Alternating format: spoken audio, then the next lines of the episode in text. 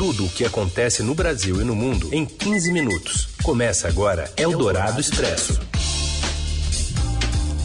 Olá, sejam muito bem-vindos. Está começando por aqui o Eldorado Expresso. A gente reúne, apresenta para você o resumo das notícias importantes no meio do seu dia e muitas vezes calha-se a hora do seu almoço. Eu sou a Carolina Ercolim, comigo Heisen Abac. Fala, Heisen. Oi, Carol, boa tarde para você, boa tarde, ouvintes que estão com a gente no FM 107,3 Eldorado, no novo aplicativo do Eldorado, também no nosso site. Mas como também é podcast, um olá para quem está ouvindo a gente em qualquer horário. Vamos aos destaques da edição desta quarta, meio de semana, dia 24 de novembro. Governo de São Paulo anuncia o fim do uso obrigatório de máscaras em locais abertos a partir de 11 de dezembro, mas ao menos 70 cidades paulistas decidem cancelar o carnaval de 2022. Presidentes da Câmara e do Senado se mobilizam para evitar a divulgação dos nomes de parlamentares do orçamento secreto revelado pelo Estadão. E ainda as novas falhas no processo de escolha nas prévias do PSTB e a invasão de garimpeiros no Rio Madeira, no Amazonas. É o Dourado Expresso. Tudo o que acontece no Brasil e no mundo em 15 minutos. Governador de São Paulo, João Dória, anunciou em coletivo de imprensa há pouco que a partir do dia 11 de dezembro não será mais obrigatório o uso de máscaras em locais ao ar livre. De acordo com Dória, a medida é possível graças à vacinação que atinge até amanhã a marca de 75% de toda a população paulista completamente imunizada. Até 30 de novembro, o governo estadual espera atingir 80% dos seus cidadãos com as duas doses contra a Covid. Ainda de acordo com o governador, a queda no número de óbitos em São Paulo também é um fator determinante. Tomamos essa medida eh, baseados nas evidências científicas que demonstram uma queda superior a 90% no número de óbitos internações em relação ao pico da pandemia e a aceleração da vacinação no estado que mais vacina no Brasil, que é o estado de São Paulo. João Dória reiterou que em áreas internas, estações e centrais de transporte público, mesmo que a céu aberto, a obrigatoriedade do uso de máscaras continua, assim como trens, ônibus e demais transportes públicos. Enquanto isso, ao menos 70 cidades do interior de São Paulo, também da região metropolitana, levam o risco da Covid mais a sério, né? Também falam de respeito às vítimas e economia de recursos em consideração, e com isso tudo cancelam o carnaval em 2022. Os detalhes vêm com José Maria Tomazella. Apesar do avanço da vacinação, ao menos 70 cidades do interior de São Paulo já cancelaram o Carnaval de 2022 devido à pandemia de Covid-19.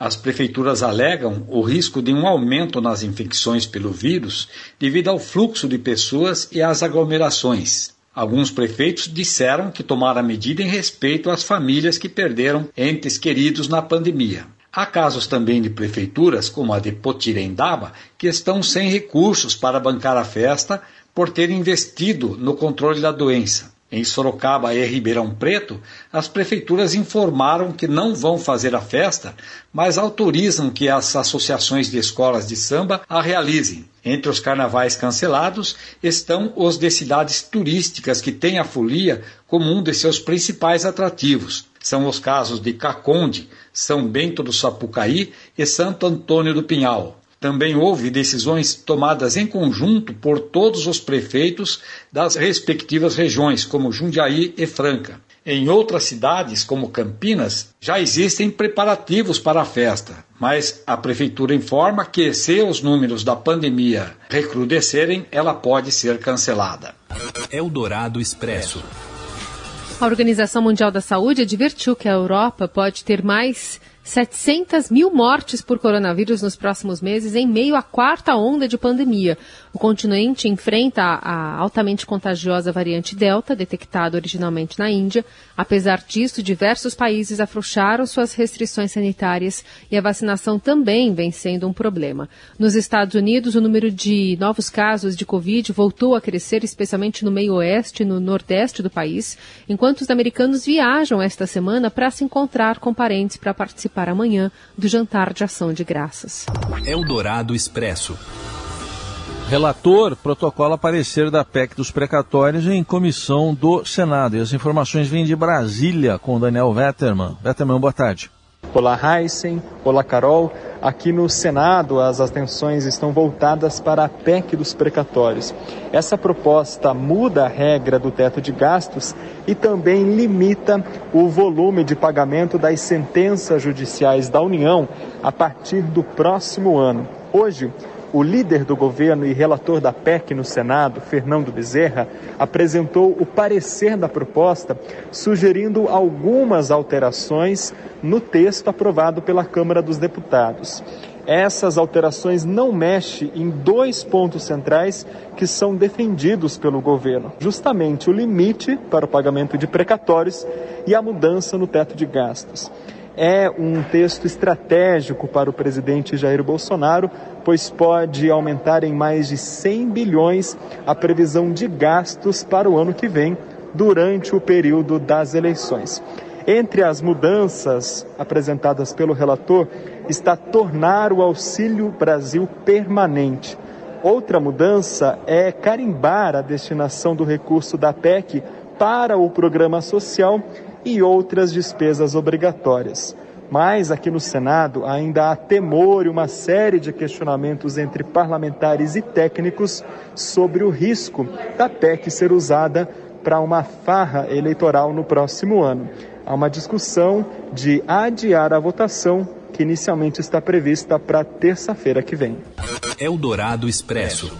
Os presidentes da Câmara, Arthur Lira, e do Senado, Rodrigo Pacheco, estão se movimentando para evitar a divulgação da lista de parlamentares beneficiados por emendas do relator, o chamado orçamento secreto, e seus valores. Embora a medida tenha sido determinada pelo STF, eles argumentam ser inviável, pois a lei não previa esse nível de transparência. Nos bastidores, há o temor de que essa divulgação provoque uma crise na base, com deputados e senadores descobrindo que receberam muito menos que os colegas. Fora isso, na ofensiva para controlar uma fatia maior do orçamento da União, parlamentares apresentaram um valor recorde de emendas para 2022, que é ano de eleição. Eles querem 112 bilhões de reais em recursos públicos para financiar obras e serviços em seus redutos eleitorais, um aumento de 139% em relação relação ao que foi proposto esse ano. Eldorado Expresso. Garimpeiros invadem o Rio Madeira, no estado do Amazonas, e afirmam que estão fazendo um grama de ouro por hora na região. repórter André Borges tem mais detalhes. Boa tarde. Boa tarde para você, Heisen, Carol e ouvintes da Rádio Dourado. Na semana passada a gente divulgou um dado alarmante, né? Que foi a devastação de 13 mil quilômetros quadrados de floresta na região amazônica. Muito bem, o crime ambiental agora avança dentro dos rios amazônicos. Há dois dias, veja isso, mais de 600 balsas de garimpo ilegais, todas elas ilegais, estão enfileiradas subindo o rio Madeira, que é um dos principais rios da região amazônica. Há boatos na região, sempre assim, de que teriam encontrado um volume grande de ouro. Esse ouro, de onde ele sai? Ele é extraído do leito, do fundo do rio. Eles lançam mangueiras enormes para dentro dos rios, sugam tudo que tem lá no fundo e lavam aquele material todo dentro dessas balsas para ver se encontram ouro. Até agora, o governo federal diz que está monitorando a situação. Assim, é um flagrante tão escandaloso as imagens, isso está no Estadão, quem quiser acessar pode ver,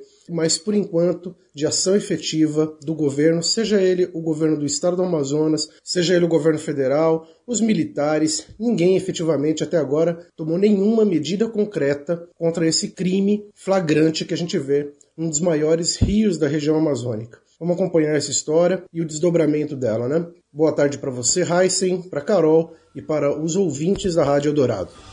Eldorado Expresso. Obrigada, André. Os testes com o novo aplicativo de votação do PSDB feitos durante a madrugada desta quarta-feira não foram considerados totalmente satisfatórios pelo comando do partido. Por causa disso, a novela da votação nas prévias presidenciais voltou a estaca zero. Os dirigentes tucanos vão se reunir com as empresas para tentar encontrar uma alternativa para retomar o processo de escolha do candidato da legenda para a disputa presidencial de 22. A meta original era concluir a votação no próximo domingo, dia 28. Depois que o aplicativo da Fundação de Apoio da Universidade Federal do Rio Grande do Sul apresentou falhas nas prévias de domingo, o PSDB decidiu procurar outra empresa para executar o serviço. A primeira opção foi a Relatasoft, mas havia a condição de que o aplicativo suportasse bem o teste de estresse do sistema ao qual foi submetido.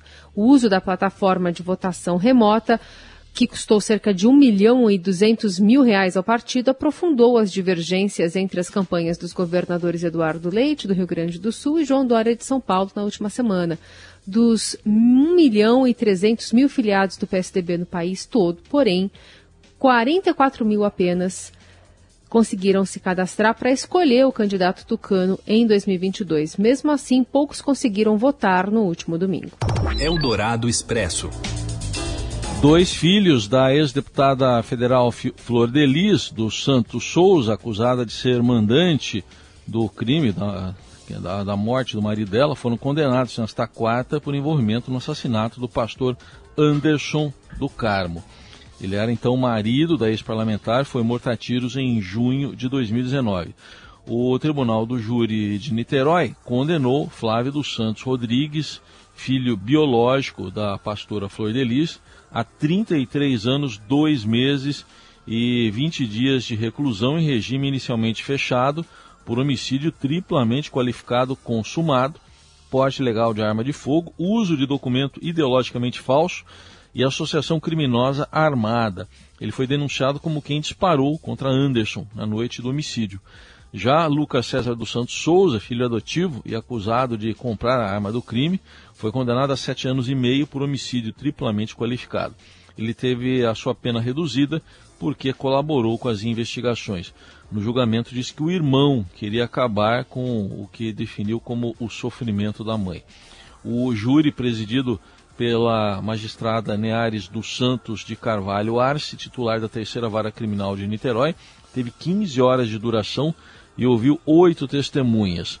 Flávio e Lucas são os primeiros acusados do crime a serem julgados. Outras dez pessoas, inclusive a própria Flor Delis, também respondem pelo mesmo assassinato, mas esses julgamentos ainda não têm data marcada. Ela recorre ao Superior Tribunal de Justiça contra a acusação. Você ouve Eldorado Expresso falar sobre os torcedores do Palmeiras que dão um, um tchau bem animado ao time que viaja ao Uruguai para Libertadores contra o Flamengo, né? Vai pegar a final. Tem apito não? Agora sim, fala Robson Morelli. Olá, amigos. Hoje eu quero falar desta festa que a torcida do Palmeiras está fazendo em frente à academia de futebol do Palmeiras, ali na Marquês de São Vicente, perto do estádio do time, para dar esse adeus, essa última força para o time que viaja hoje para Montevideo a fim de disputar a final da Libertadores contra o Flamengo. Palmeiras jogou contra o Atlético Mineiro empatou em sua casa. Foi uma partida legal, foi com um time reserva, misto, mas segurou o líder do Campeonato Brasileiro e isso soou muito bem para a torcida. A torcida em festa, a torcida acreditando na conquista e a torcida empurrando o seu time que vai para Montevidéu para o jogo de sábado às 17 horas. O Palmeiras poupou seus jogadores, os seus principais jogadores, mas sabe-se que Felipe Melo e Breno Lopes são dois jogadores treinados durante a semana que jogaram, sobretudo o atacante, um pouquinho para recuperar ritmo de jogo e podem ser utilizados na partida final. Todos os jogadores do Palmeiras estão à disposição do treinador. Marcos Rocha apenas não tomou o seu amarelo e vai ficar fora da decisão, vai torcer pelos companheiros, pelos amigos, mas não faz a partida final porque está suspenso. Do outro lado, o Flamengo empatou com o Grêmio, pegou muito mal esse empate do Flamengo com um jogador a mais, ganhando de 2 a 0 com o Grêmio ex-time de Renato Gaúcho, e isso obrigou o Renato Gaúcho a se manifestar dizendo que é profissional e que jamais entregaria o resultado de um jogo para o seu ex-clube.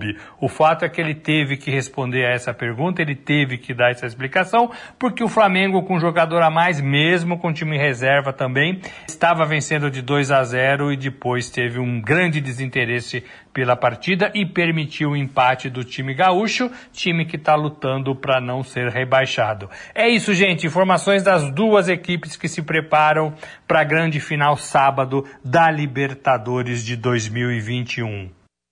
Eldorado Expresso. 5, 4, 3, 2, 1. And liftoff of the Falcon 9 and DART on NASA's first planetary defense test to intentionally crash into an asteroid. A NASA deu início a uma missão que lembra até filme de Hollywood. A agência tenta pela primeira vez desviar a rota de um asteroide com o objetivo de proteger a Terra de ameaças futuras. Para isso, lançou nesta madrugada um foguete da Califórnia para colidir em setembro do ano que vem com o asteroide Dimorphos. Os cientistas da NASA afirmam que nos próximos 100 anos nenhum asteroide capaz de causar estragos vai chegar perto da Terra. Será que o Bruce Willis foi nessa? Vamos ver. As imagens estão aí nas redes sociais e nas plataformas. A gente encerra por aqui o Dourado Expresso desta quarta-feira. Amanhã tem mais. Valeu, Heisen. Valeu, Carol. Gente, boa quarta para todo mundo. Até amanhã. Você ouviu Eldorado Expresso tudo o que acontece no Brasil e no mundo em 15 minutos.